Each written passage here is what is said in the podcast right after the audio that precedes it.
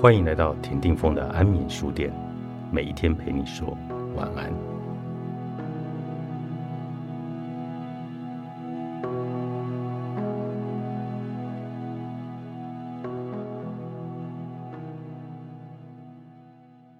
成长过程中可以得到支持的第一个阶段，都是来自父母。但有些人与父母的关系总是处于一种很紧绷又很挣扎的状态。甚至有一些互相的对抗，父母不一定要摆在内圈。如果父母是儿童心智，可以将他们摆在中圈或者外圈。无论放在哪里，只要感受到不舒服的感觉或产生情绪上的堵塞，都能透过西塔疗愈的方式来进行疗愈，再摆到正确的位置。这么一来，亲子间的关系才会呈现很开心、喜悦的状态。过去我接触到的个案中，发现有人会在潜意识里把父母说的话当作圣旨，好像父母说的话都是对的，不能反抗。包括很多人对于孝道的理解，也都偏向了传统，不外乎是父母之命不能违抗。而在亚洲社会中，也时常传递着一种信念：大家要共同承担家庭的责任，我们是家庭的希望。要把家人们放在自己之前，放在自由意志和喜悦之前，这些都是非常传统的东方集体意识信念。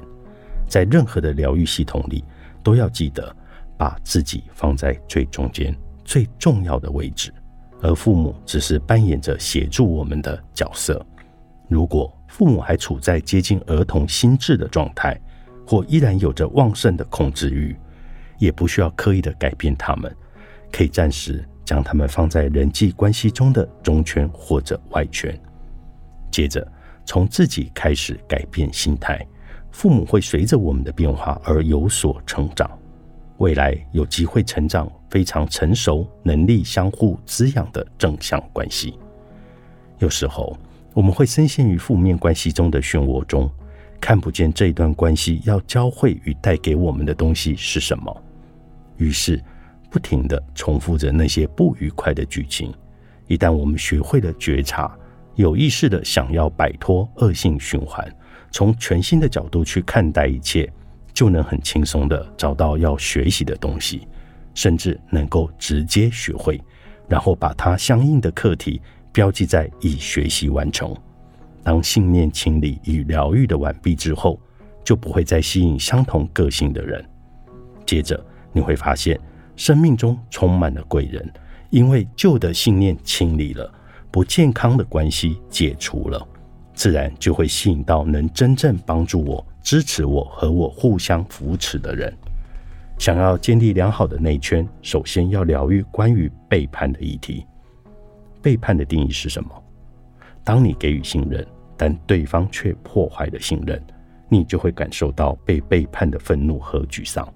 提到背叛两个字，大家最常联想到的是在爱情关系里的背叛，但其实任何关系只要违背了信任，同样会产生背叛与受伤的感受。有时候是友情，有时候是和父母之间，而遭到背叛的人通常会有几种反应：第一个，忽视背叛，有意无意的忽视背叛的迹象，试图要维护一段关系。可能会出现否认的行为，寻找各种借口。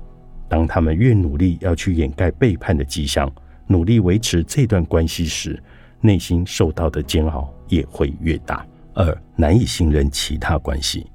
经历过背叛的人会发现，重新建立一段信任关系是非常困难的。他们害怕再次遭受背叛，这将会阻碍他们和伴侣。朋友甚至是家人之间的信任感。三、改变对爱的定义。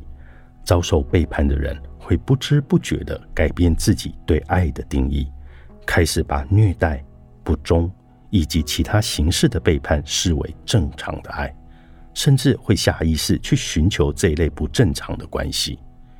四、降低自尊。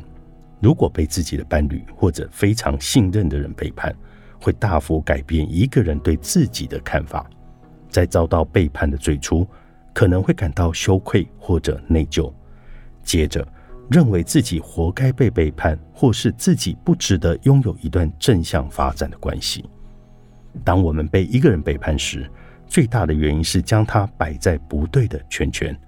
在第三圈外圈的人不会背叛你，因为我们没有给予他们信任。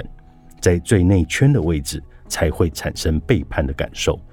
一个会伤害你和破坏信任的人，通常仍处在儿童性质。儿童只会在意自己，不顾别人。因此，若你将儿童放得离自己太近，也代表你缺乏正确的辨识能力。潜意识里有一些限制性的信念，阻碍了自己的辨识度。适当的清理限制性信念之后，背叛的议题将会减少许多。在西塔疗愈中，清理背叛相关的议题，都会进行原谅练习。就像我们提过，进行原谅的练习，就是当你遇到背叛的困境，最主要也最重要的就是原谅自己。因为成人心智的人遇到背叛时，第一个反应都是生自己的气。我怎么会那么相信那个人呢？